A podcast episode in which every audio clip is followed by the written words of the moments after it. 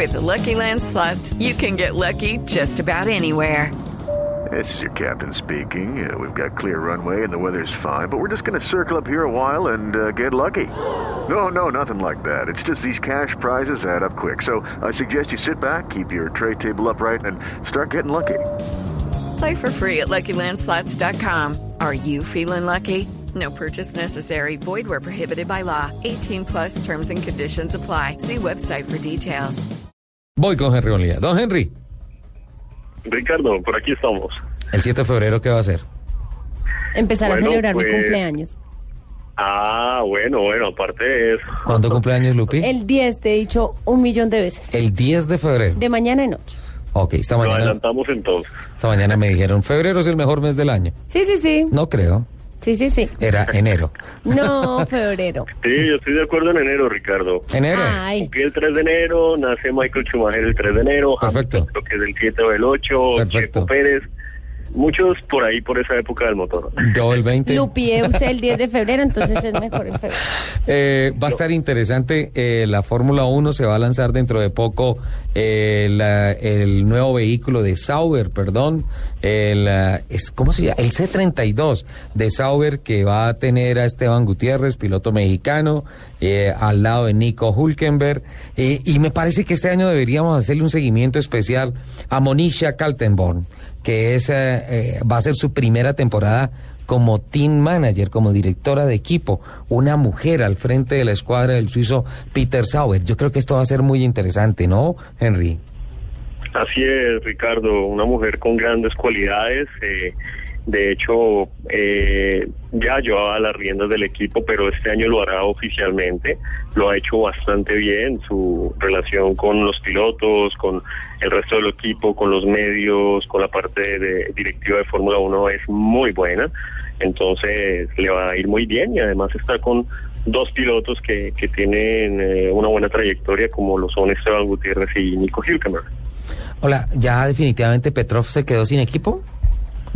Sí, sí, bueno, hay dos sillas disponibles aún. ¿Cuáles? Eh, una es la de Force India, que seguramente será para Jules Bianchi.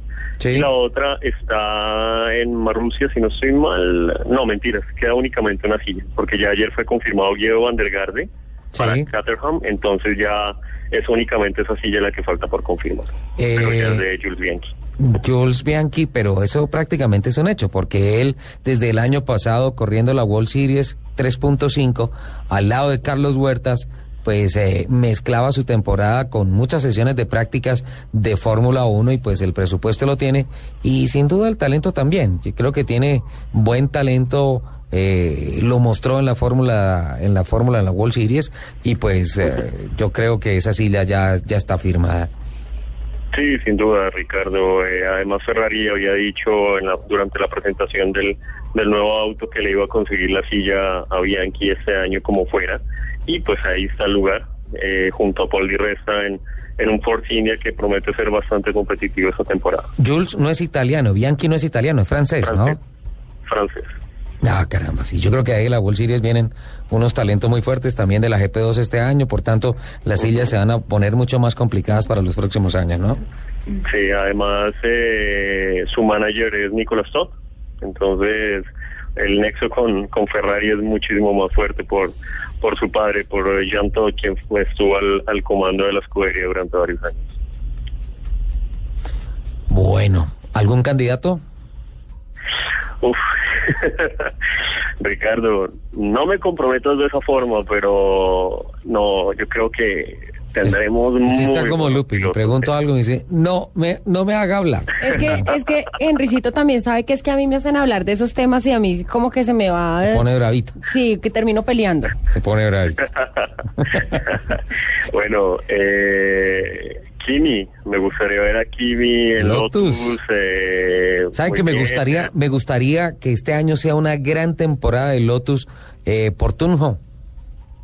Sí, sí, sí, sí, efectivamente. Han creído en Oscar y, y bueno, como te comentaba en la última conversación, eh, cuando hablé con, con Eric Bullier en, en Sao Paulo, me habló muy bien de Oscar. eh, tienen grandes expectativas eh, con, con ese talento que, que, que tiene Colombia. Así que esperamos que el equipo llegue a los primeros lugares para que Oscar eh, en unos años pueda estar allá y nos pueda representar. Entonces, Kimi. ¿Perdón? Entonces, Kimi. Bueno, me gusta Kimi, pero mm, mira, Alonso también me parece muy bien, Hamilton, es Fettel, buscando el, su cuarto campeonato no, no se puede descartar, entonces tenemos para escoger eh, muchas, muchas opciones. Ojalá sea igual que el año pasado y tengamos un campeonato. No, yo creo que lo de los siete ganadores diferentes en las primeras siete carreras del año no, no se va a repetir. ¿Por qué no, Ricardo? ¿Por No. qué no se puede dar? No, eso es un rayo que cae una vez cada 20 años. Yo te puedo decir por qué sí puede suceder. Pirelli tiene para este año unos compuestos que van a durar muchísimo menos, Sí. con lo cual por lo menos van a haber dos eh, detenciones en carrera.